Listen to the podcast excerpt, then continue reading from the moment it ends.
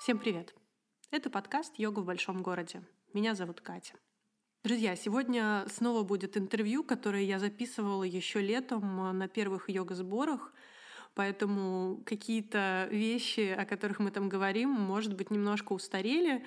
Например, как трехмесячный карантин. Все, всем понятно, что карантин и все эти пандемические ограничения продлились гораздо дольше. Это интервью, это беседа с а, Владимиром Зайцевым. И сейчас мне бы хотелось с вами поделиться своими впечатлениями от знакомства с Владимиром. Я, конечно же, знала, кто такой Владимир Зайцев, а, и занималась по его записям, но вот так вот лично, очно позаниматься мне удалось впервые на йога-сборах с ним. Мне практика а, очень понравилась в том плане, что я когда пришла на первое занятие утром, мое основное впечатление было про то, что очень мягко, очень плавно, э, но незаметно мы оказались в шпагате, в, на, с ногой за головой и прочими э, предельными сложными асанами. Но все было настолько мягко и легко. И у Владимира, конечно, невероятная своя атмосфера, э, своя какая-то энергия и свой поток — но я хотела бы вот еще каким своим наблюдением и впечатлением поделиться. Это живость, открытость ума и какое-то такое любопытство, а, очень похожее на такое детское даже любопытство. Я просто наблюдала, например, за тем, как Владимир а, подбирает музыку для занятий, э, как он делится своими впечатлениями. Мне кажется, вот мы не говорили в интервью с Владимиром про это, но мне кажется, это какая-то очень значимая часть, и каким-то таким азартом Владимир ищет э, треки, мантры и прочие-прочие вещи. И знаете, мне кажется, это очень э, классное качество для э, такого опытного человека в практике, да, Владимир преподает довольно давно, а в йоге тоже он очень давно, ну и в целом, мне кажется, что мало кто не знает, кто такой Владимир Зайцев.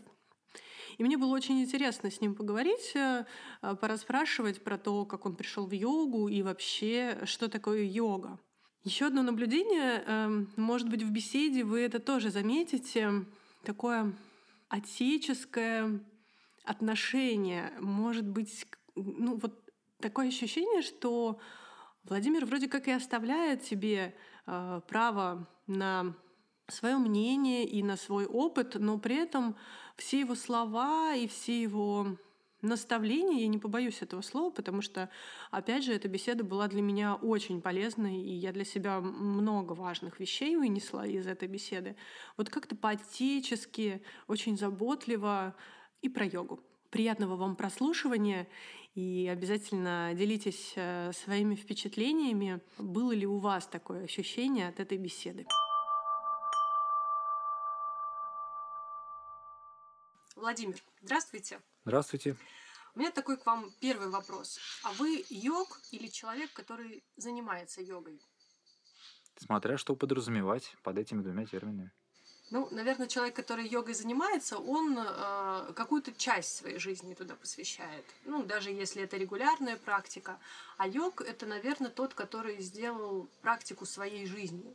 Ну, я думаю, каждый йог занимается не только йогой, даже если он э, йог э, не такой, какие современные йоги. А, вот. Э, если говорить о том, что в моей жизни большая часть моей жизни занимает йога, то да, большая часть моей жизни занимает йога. А как вы в нее пришли?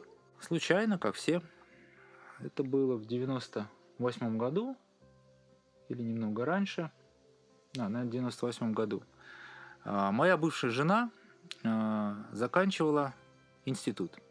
И, как это свойственно женщинам, нервничала, переживала и кричала, что ничего не может запомнить.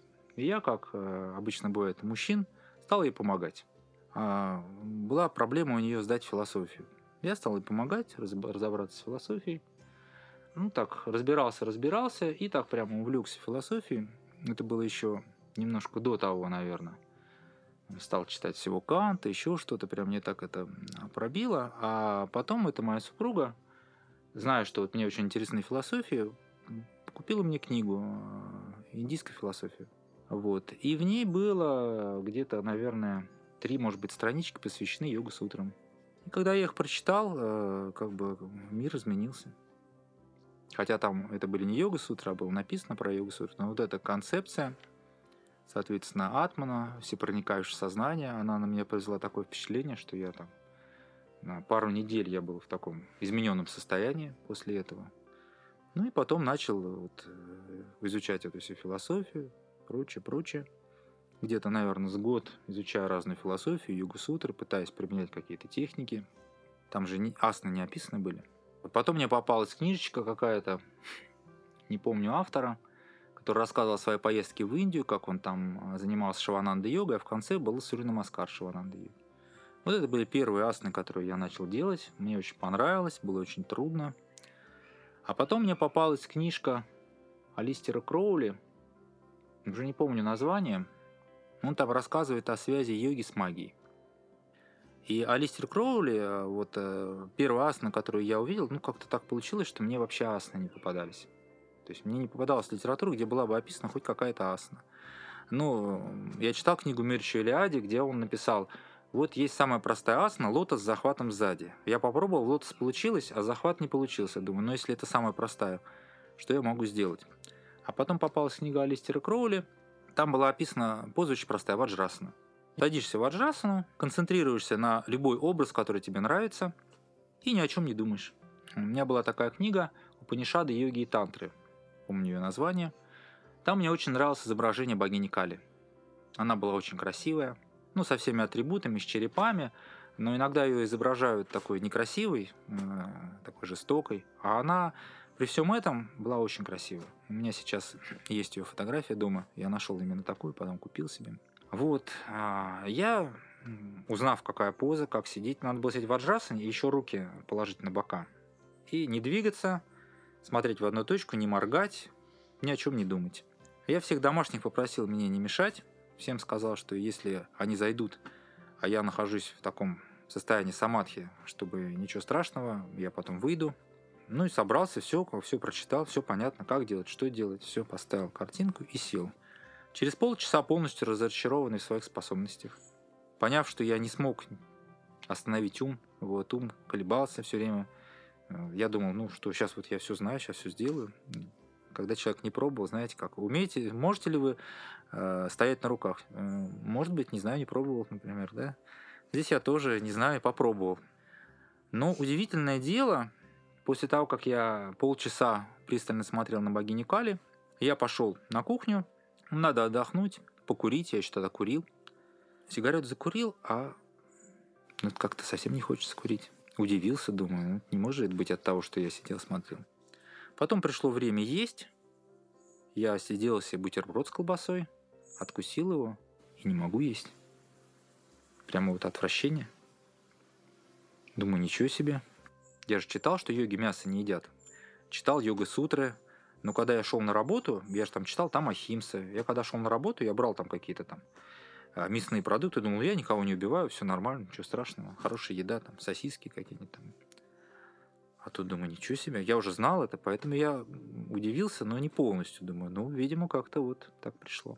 С тех пор я не ем ничего, что содержит э, вот такой вот э, из убитого животного, вот, никакую продукцию я не ем. Не потому, что я такой молодец, это был дар богини Кали. То есть просто я им испытываю отвращение. Мне было э, вообще так, жизнь моя осложнилась, я долгое время не мог понять, что мне есть. Вот, пошел на работу, пошел в магазин, купил морскую капусту, там еще что-то. Долго страдал, э, пока, наконец, а, помню этот момент, я все время был голодный, не мог понять, как мне наесться, а здесь ну, просто отвращение. Захожу в магазин и смотрю, лежит масса творожная особая с изюмом. Я так раз купил ее, съел и понял, что можно наесться без употребления убитых животных. Вот такая была изначальная история, такая вот, которая на меня большое впечатление произвела. я стал вегетарианцем и продолжал искать э, асаны. Потом мне стали попадаться разные книги – мне попалась книга Стиананда Сарасвати, не помню, как называется, но там было описано много асан, я стал их практиковать. Где-то через месяца три, так я все, что смог, там, что сделал, что сделал, что не мог сделать, не сделал. Стал искать в своем городе какую-то йогу, чтобы я жил в Клину, Московской области. Нашел только йогу Арсантема. Везде, где я приходил, ну, как-то вот меня это не устраивало. И а, тогда многие знали мой интерес. Один человек мне сказал, вот сейчас ночью будет а, передача какой-то ведущий НТВ, а, это, наверное, 2000 был год или 99 интервью с Сидерским. Дмитрий Дебров делал, да? Да, Дебров. Вот, а, но я не мог так поздно смотреть. Как-то я уже какой-то график себе выстраивал, асны делал. Я попросил меня записать ее. Мне записали, я посмотрел, мне очень такая программа, а, очень эта передача понравилась, а в конце Сидирский сказал, приходите в белые облака. Не знаю, почему в белые облака, может быть, там у него выступление было. Я думаю, ну вот, я сейчас поеду в белые облака, там, значит, Сидирский. Приезжаю в белые облака, это магазин, Сидерского там нет. Ходил, ходил по магазину, там какие-то благовония купил, книжки, ну, хороший магазин. А потом стал спускаться, и там было очень много объявлений.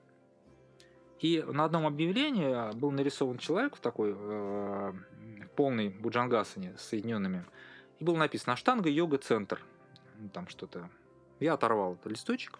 Ну, думаю, может быть, там хоть такая нормальная йога, потому что вот эта книга Сарасвати Сатьянанда, там были описаны в начале Сукшваямы, было написано для старых людей, э, немощных, больных, а вот для нормальных практиков нога за головой, там одно, второе.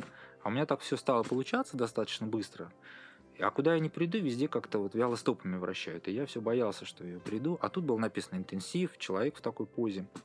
Вот это был Денис Зенчковский. Я позвонил по этому телефону, а, ответил Денис. Я говорю, вот могу ли я прийти к вам на интенсив? Он говорит, у вас лотос есть? Я говорю, есть. А нога за головой есть? Я говорю, есть. Еще что-то он меня спросил, уже не помню. Он говорит, приходите на интенсив. Вот, ну, я обрадовался, собрался, приехал на интенсив, но на интенсиве не было Дениса Зеничковского, там сидела Ольга Буланова. Денис Зеничковский неожиданно уехал в Индию, так он быстро очень принял решение, уехал на какие-то соревнования. Там была Ольга Буланова. Ну, в общем, а, после занятия, а, уже в середине я думал, надо же, когда же это кончится. Вот, и занятие было такое, там меня вполне удовлетворило. Я стал ходить э, вот, на эти занятия в Аштанга Юга Центр. Ну, так постепенно втянулся. Вот. Через какое-то время стал э, с Ольгой заниматься индивидуально. Я сразу посчитал, что раз первый человек, к которому я пришел, Ольга, значит, это мой учитель. Я так немного мистически всегда настроен был. Ну и, в общем-то, так и оказалось, вот, что она мой учитель. Более того, я теперь живу вместе со своим учителем. Вот, и так получилось, что она теперь моя супруга. Помните, когда преподавать начали? Такая история романтичная получилась. А преподавание как э, Преподавать произошло? я начал в Клину, когда как-то вот я не знаю, почему я решил преподавать. Мы с моим другом Андреем Насоном решили, что в Клину нет вообще такой вот нормальной йоги, которой мы ездим в Москву, он тоже со мной ездил на интенсив. И мы в ДК открыли такой вот, договорились с директором клуба и стали там проводить э, занятия бесплатно. Там сделали нам кружок как бы, и мы бесплатно там проводили какое-то время занятия. Как-то мы даже назвали это гимнастика йоги по, по примеру Сидерского, чтобы э, директор клуба э, не переживал, что это что-то такое э, эзотерическое и так далее. Ну, какое-то время нам там ходили люди и прочее. Но потом как-то мы перестали проводить занятия. Ну, когда бесплатно что-то делаешь, э, здесь э, есть хорошее и плохое. Хорошее, что ты предоставляешь возможность людям, а плохое, что как-то карма не компенсируется. И так вот оно постепенно разрушилось какое-то время. То, то не, э, как-то на одно занятие никто не пришел, еще что-то. И мы закрыли это дело. Потом нам долго звонили, просили открыть, мы закрыли.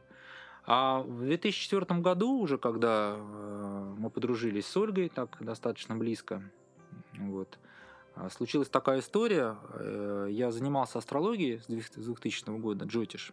Мне очень он был интересен. Когда я занимался Джотиш, там такая есть раздел мухурты. Благоприятное время для такого или иного действия. И вот, э, разбирая эти мухурты, там было написано, как выбрать хорошую мухурту для стрижки там было написано, что вот стрижка это очень большая потеря энергии, нужно выбрать обязательно хорошую мухурту, чтобы все было прекрасно. Я подумал, ну если энергию тебе, зачем мне стричься? Я перестал стричься. А работал я машинистом на тепловозе. Ну и к 2004 году у меня уже волосы отросли, и на меня стали косо смотреть разные люди. Много-много раз мне делали замечания, а потом сказали, ну извини, или стригись, или увольняйся. Ну, я уволился. А так как я уволился, что оставалось? Оставалось только йогу преподавать. Так я начал преподавать йогу. И получается, что параллельно с тем, как вы пришли в йогу, и параллельно с тем, как вы начали преподавать, ну, это практически одно и то же время, когда современная российская йога, она тоже развивалась.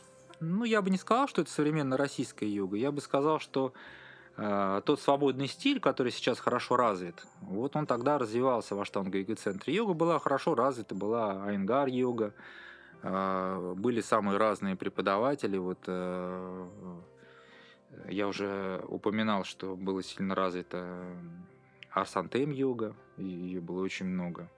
Самые разные какие-то были российские виды йоги, но вот этот стиль, вот э, такой, скажем, свободный стиль, он только тогда развивался. А можно в двух словах о том, как он развивался? Ну, очень просто.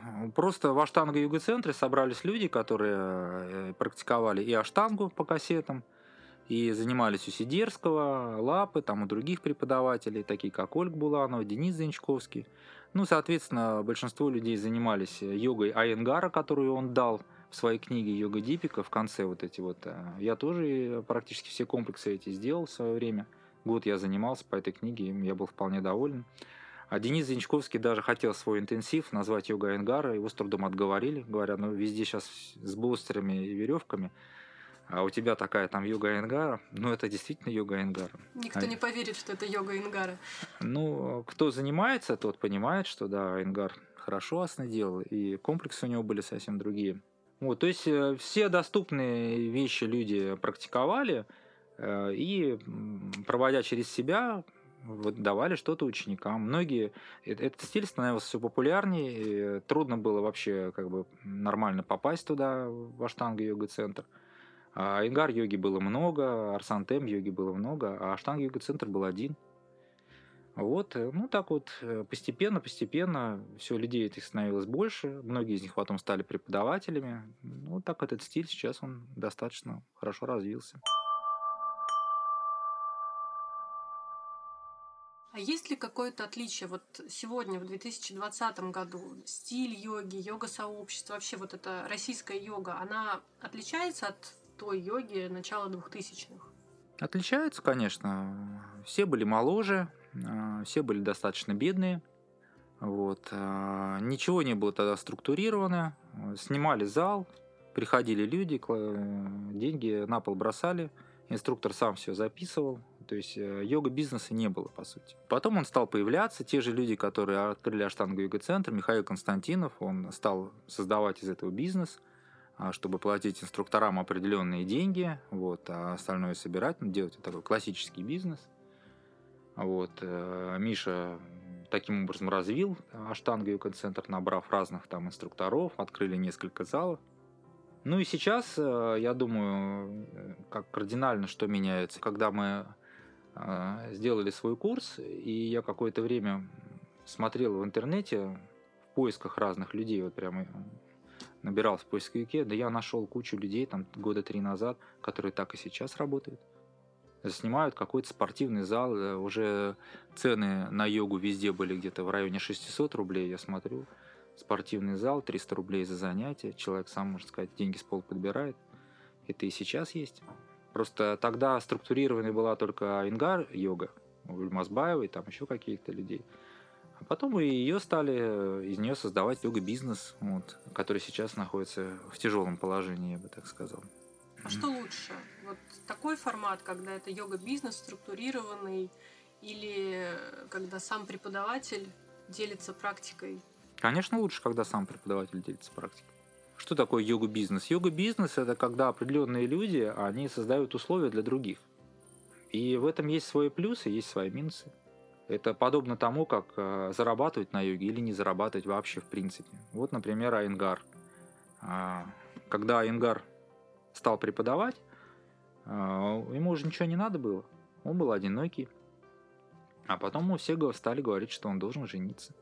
А, знаете, наверное, эту историю. Он вынужден был жениться, и у него сразу возникла куча проблем, и он вынужден был как-то зарабатывать деньги. Поэтому в этом становлении йога-бизнеса такого есть свои плюсы. Иначе бы кто бы стал вот так вот стараться все это развивать, если бы он на этом не мог зарабатывать. Поэтому минусы тоже в этом есть, конечно, но есть и плюсы.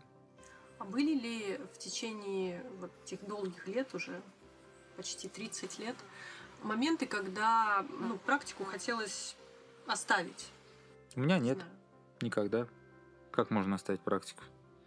Вот у вас было когда-нибудь э, желание больше никогда не дышать? Ну вот, э, это очень странно, да. Человек может подумать, что, пожалуй, ему надоело есть. И может какое-то время не есть, но недолго. Но иногда, да, устаешь от практики. Там, когда мы куда-то уезжаем, и я вообще не делаю асаны, я могу не делать асаны дня два. Действительно, могу не делать дня два-три. Вот потом уже все, не могу. Потом уже хочется? Да, тело просит. Ну, это же как бы, ну, йога это же энергетическая еда. Если ты не ешь энергетически, ну, телу не нравится это. Возвращаясь к современной йоге, да, сейчас есть такая тенденция, что очень много анатомии в йоге. Вся практика препарируется с точки зрения анатомии и физиологии. И на всех тичерс-курсах, э, ну вот я сегодня так прикидывала, вот те тичерс-курсы, которые я знаю, которые я проходила, э, больший объем информации, больше объем лекций, это про анатомию и физиологию. Как это? Это нормально или нет? Не лишает ли это духовности саму практику йоги? Это зависит от того, кто анатомию читает. Вот я, например, ходил на многие лекции Димы Демина, который читал анатомию. Я не замечал, что как-то это духовность теряет. Ну, довольно интересно ее рассказывал. Рассказывал о том, что есть клетки убийцы, клетки сохранители. Сравнивал это с Тримурти и так далее. На самом деле в анатомии нет ничего плохого. Вопрос в том, как мы на нее смотрим. А люди, которые, так скажем, делают из йоги фитнес, да, для них, э, как бы, возможно, такой взгляд для них э, вполне приемлемый. Но если человек сам практикует йогу, если он, вот, как вы меня спросили, йог, вот, э, ну а как он может преподавать анатомию без йоги? Ну, просто есть сейчас такая тенденция, что на йогу, э, йогу рассматривают как такой некий функциональный тренинг. То есть вот есть у тебя мышца, она вот в таком состоянии, или есть у тебя вот эти мышцы, ты можешь их привести вот в такое действие и, например, достичь этой формы. То есть речь именно больше только о форме, а не о содержании. Я думаю, это всегда было. Всегда была и йога такого плана, и, соответственно, йога не такого плана. Все зависит от преподавателя, от того, кто как на это смотрит где искать э, ну, больше духовности, да, вот чтобы это не только про асаны рассказывалось с точки зрения там мышцы отводящие, приводящие и так далее, а вот найти столько же знания именно с точки зрения духовности. Ну, смотря что мы называем духовностью. Содержание самой йоги. Есть же, как бы, на самом деле, у человека есть грубая пища, а есть тонкая. Грубая пища – это обычная еда. А тонкая пища – это впечатление. Духовной пищей можно назвать и поход в театр, и просмотр фильма, и прочтение книги. Это все будет духовное. Вот, поэтому нельзя сказать, что что-то может быть не духовным вообще, в принципе. Другой вопрос, э, какие духовные ориентиры это дает, потому что есть морковка, есть колбаса там для из обычной пищи, есть более грубая пища, есть более тонкая пища, так и здесь. Все зависит от потребностей человека. А вот вы говорите, сейчас очень много Э, крена в анатомию там или еще что-то. На самом деле, э, я бы так сказал, спрос рождает предложение. Если людям это интересно, поэтому это есть. Вот. Э, и также и здесь. То есть люди, которым интересна какая-то такая духовность в йоге, особая духовность в йоге, так скажем, связанная так скажем, с концепциями йоги, такими глубокими и прочее, но их не, не найти. Преподавателя не сложно найти, все есть. В мире все есть, оно как на шведском столе, подходи, бери. Знаете, как приезжаешь куда-нибудь в Турцию, например, я там не был в пятерках, но я думаю, там большие шведские столы, я думаю, там много колбасы и всякого этого, и очень много всякой травы. И, то есть берешь то, что тебе надо, пожалуйста. Ну, наверное, да, так и есть. Каждый в итоге возьмет то, что ему хочется. Но мне кажется, что, может быть, просто это проще да, разобраться, там, анатомия важна. Я вот просто, да, чтобы никого не сбивать с толку, я считаю, что да, действительно знать анатомию, понимать, как это все работает, особенно преподавателю, это важно. Но разобраться с... Запомнить мышцы гораздо, мне кажется, проще, чем э, вот разобраться с какими-то концепциями на йоге. Да, как-то пропустить через себя вот это да, понятие э, вот этой духовной целостности, что все есть Бог. Да как, наоборот, это гораздо проще.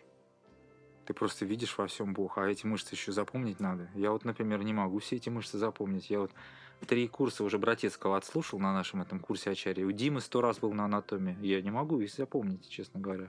А то, что везде есть Бог, ну посмотрите вокруг, это же это видно сразу. Это даже не надо запоминать. Что может быть проще? Просто если человек определенное видение другого плана, то ну вот он концентрируется на частных вещах, на анатомии там или еще на чем-то. Ну, значит, сейчас ему так и надо. Если что-то изменится, то изменится. Все есть. Главное намерение. Вы заговорили про фильмы, книги и театры, а помните что-то из последнего, что вдохновило и впечатлило?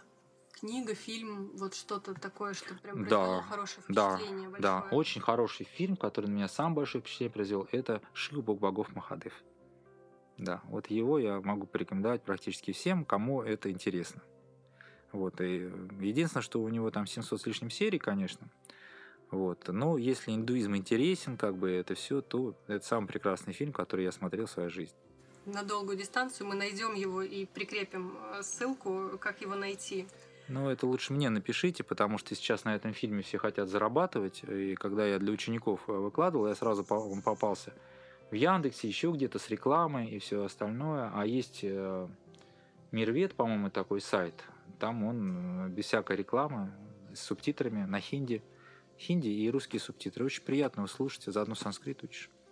Прекрасно. Сейчас в последние там три месяца, да, мы сидели в карантине, и всем пришлось перейти на йогу онлайн.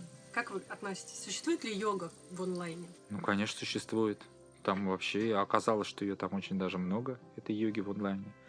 У нас так получилось, что мы э, еще не закончили свой курс Ачарья, и последний у нас был последние две сессии, и раз, и все закрыли на карантин. Мы в открытом мире его проводили, нам говорят, ну все, у нас все закрыто. И мы решили не тянуть, нам многие говорили, подождите, еще что-то.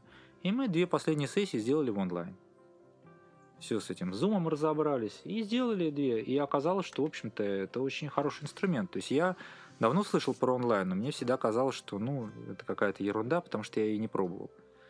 Тут мы закончили весь курс, сделали вручение дипломов онлайн, экзамены все сделали онлайн. Ну и потом, естественно, стали преподавать онлайн. Вначале, ну, было непривычно. Мы сразу стали в зуме преподавать, то есть никаких прямых эфиров не делали. Потому что в зуме там обратная связь, она есть. Человека видишь, ты можешь с ним разговаривать.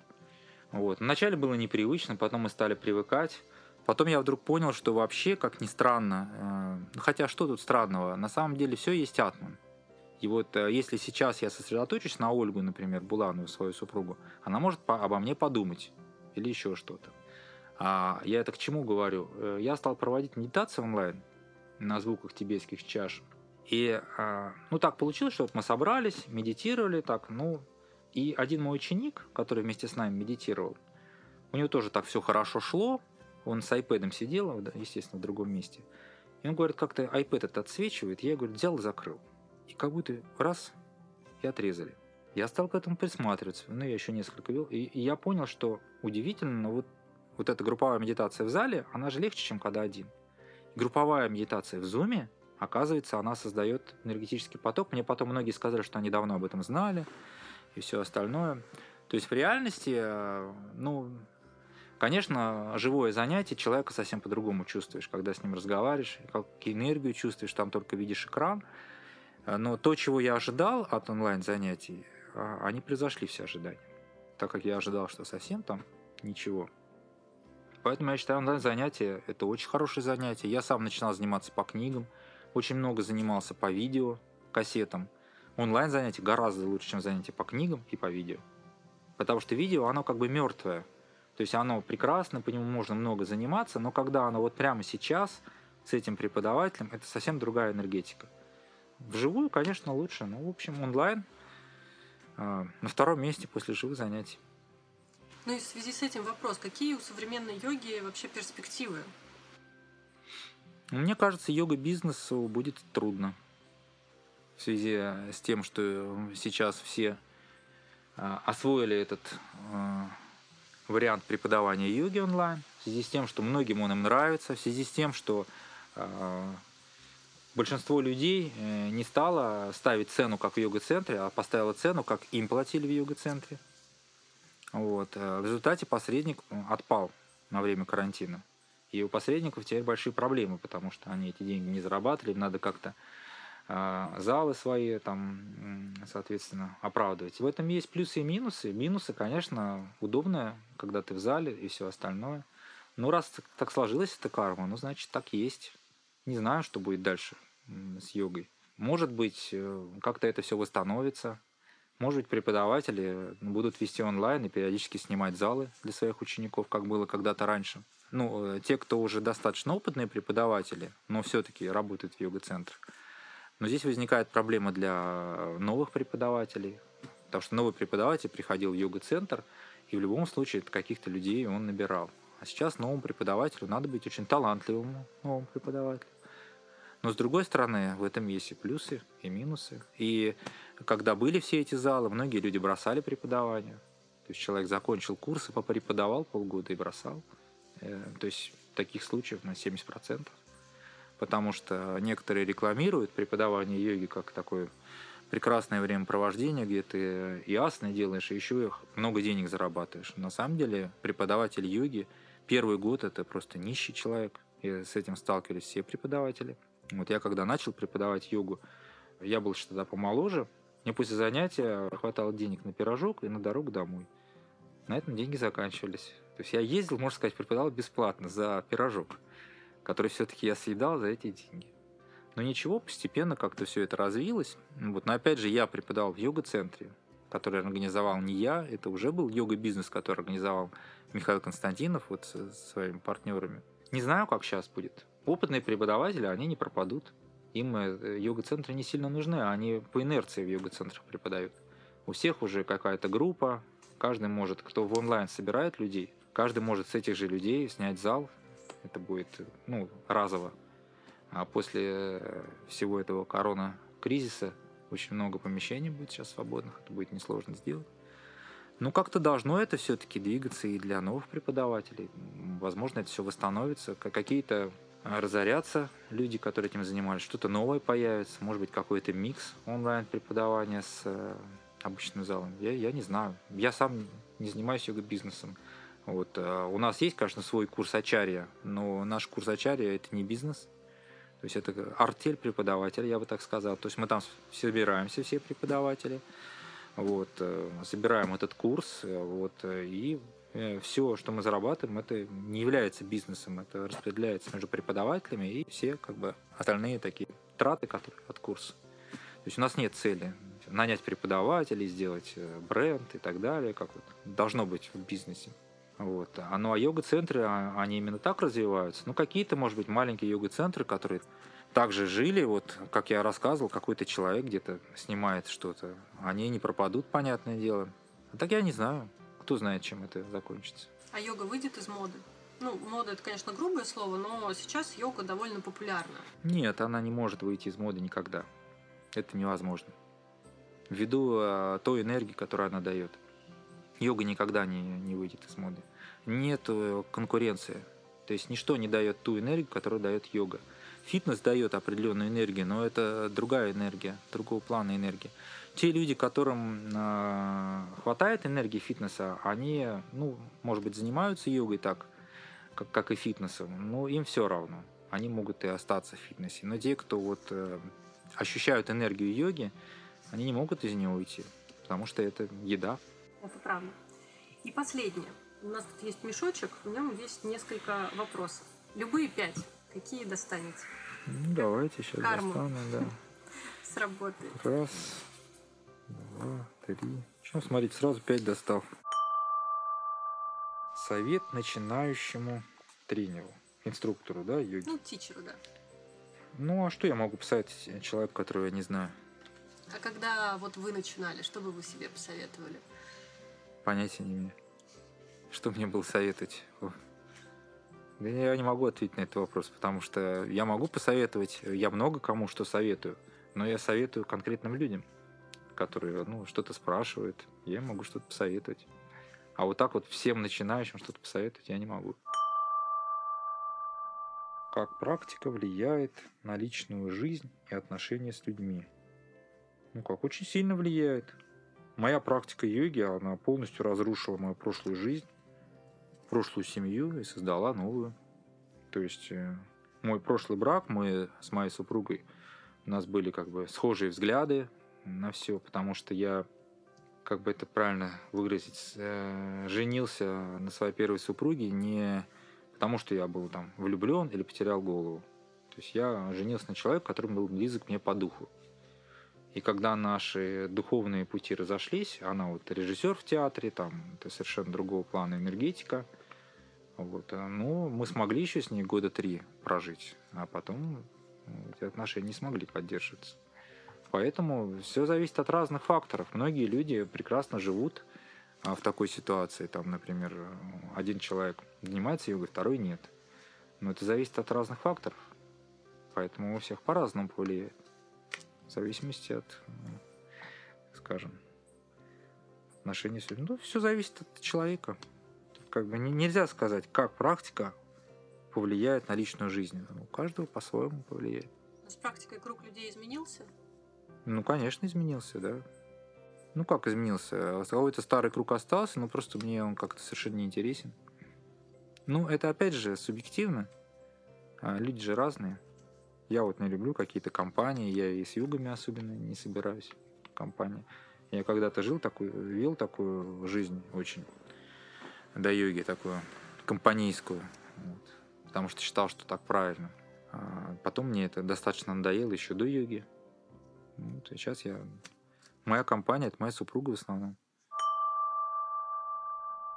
Сколько занимает времени личная практика? Ну, у каждого по-разному. У меня занимает 2 часа утром, 2 часа вечером. Моя личная практика. Но это не значит, что я асно делаю все время. У меня там самая разная практика. Поэтому, ну так, у всех по-разному. Йога для всех. Не, йоги для всех не существует. Те, кто чувствует энергию йоги, они никогда ее не бросят. Те, кто не чувствует, они могут какое-то время быть йогами, ходить в йогу, потом бросать, потом возвращаться – или вообще им будет неинтересно. Йоги для всех не может быть, потому что люди очень разные. По-разному воспринимают мир, по-разному ощущают его. Какая асана долго не получалась в освоении. Ну, у меня хануманасана долго как бы не получалось. Из тех, кто какие получились. Я, мы съездили в Индию. Мне доктор Мадаван сказал, да, ты почти сидишь в шпагате делаю эти упражнения, через две недели сядешь. Я делал, делал, не сел, вот, какое-то время мучился, а потом мне Дима Перетрухин, такой был известный йог в свое время, он и сейчас, может, кому-то известен, но не в широких кругах. Он мне рассказал такую историю. А, он такой человек очень, скажем, целеустремленный в йоге. Он очень многие асаны так достиг.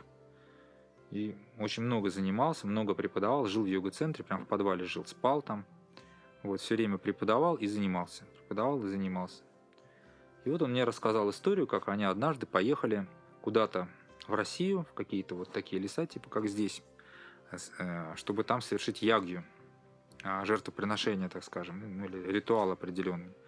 И они жили в палатке, были дожди, они там что-то делали, и он говорит, я неделю не мог делать асаны, не было возможности. Говорит, так прямо морально это ему было тяжело. Приехал, и все стало получаться. Вот. То есть, когда слишком чего-то хочешь, постоянно это делаешь, а оно не дается. Я когда его послушал, я плюнул на эту хануманасану, через год сама получилась. Спасибо, Владимир, за такую интересную беседу. Я думаю, что я точно много для себя важных слов услышала. Я думаю, что слушатели наши тоже услышат.